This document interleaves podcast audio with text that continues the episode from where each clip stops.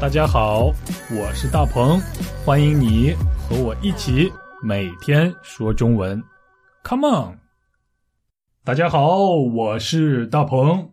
哎，最近韩国的天气真的是太差了，太糟糕了，整天都下雨，而且这样的天气已经持续了超过半个月，害得我的鞋每天都是湿的，书包也经常会被雨淋湿。而且即使洗了衣服也干不了，哎，更可气的是天天都见不着太阳，真是郁闷，没有办法参加任何户外活动。哎，这种鬼天气到底要持续到啥时候？根据天气预报的说法，这样的天气还要持续十几天，真是崩溃了，真是太倒霉了。你在听我发牢骚吗？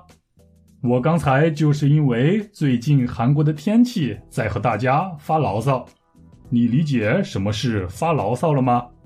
如果没有理解的话，再来听段对话吧。大鹏，这个月老板给你发工资了吗？没有呢，以前都是每月二十号发工资，今天都二十五号了，还没动静。是呀，我还等着领了工资以后给我妈买礼物呢。你说的对，老板真没有责任心。我们一起找他要工资去。对，我们在这儿发牢骚也没用，找老板去。如果到了发工资的日子还拿不到工资，当然会感到非常不开心啦。我想每个人都是一样的。于是，两个没有拿到工资的人坐在一起，一起抱怨他们的老板。一起说一说他们心中的不满。像这样不停的说出自己心中的不满，就是发牢骚。牢固的牢，骚动的骚。你经常发牢骚吗？你是一个牢骚很多的人吗？哼哼，最好不是。不过如果有牢骚的话，也一定不要憋着，向你的好朋友倾诉一下。和你最亲近的人发发牢骚，但是要注意的是“牢骚”这个词的发音。我们把这里的第二个字“骚”读作轻声，也就是牢骚、发牢骚。不过，如果你愿意的话，你也可以把它读作牢骚。像这样的发音比较更接近于台湾的口音。台湾和大陆北方的口音最大的一个区别就是。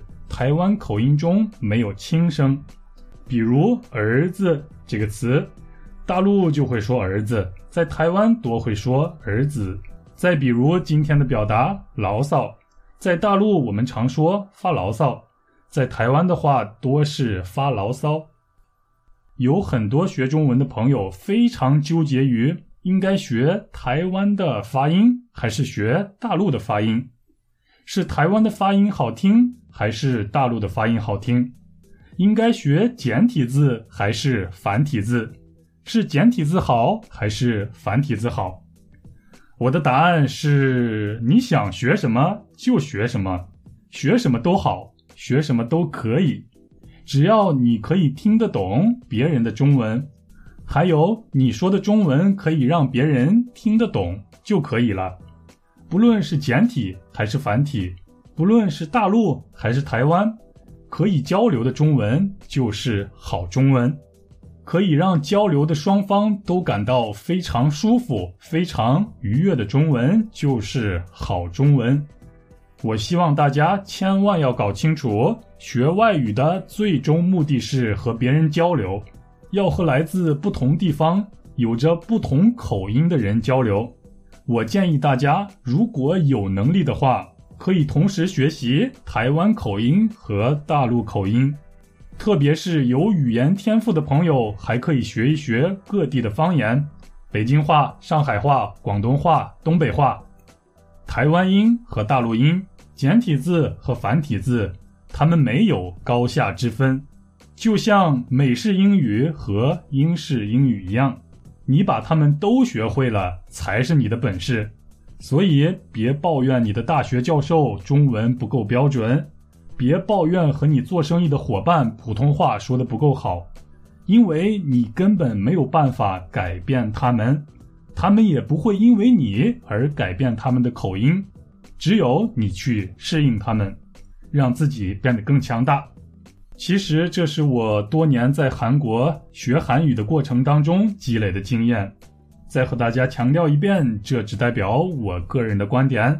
好啦，如果有对方言感兴趣的朋友，请发邮件跟我联系，chinese 九三三九 at gmail dot com。我们下期接着唠，拜拜。大鹏，这个月老板给你发工资了吗？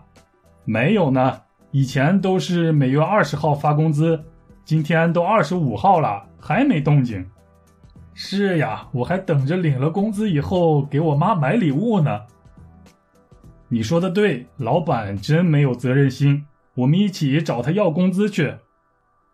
对，我们在这儿发牢骚也没用，找老板去。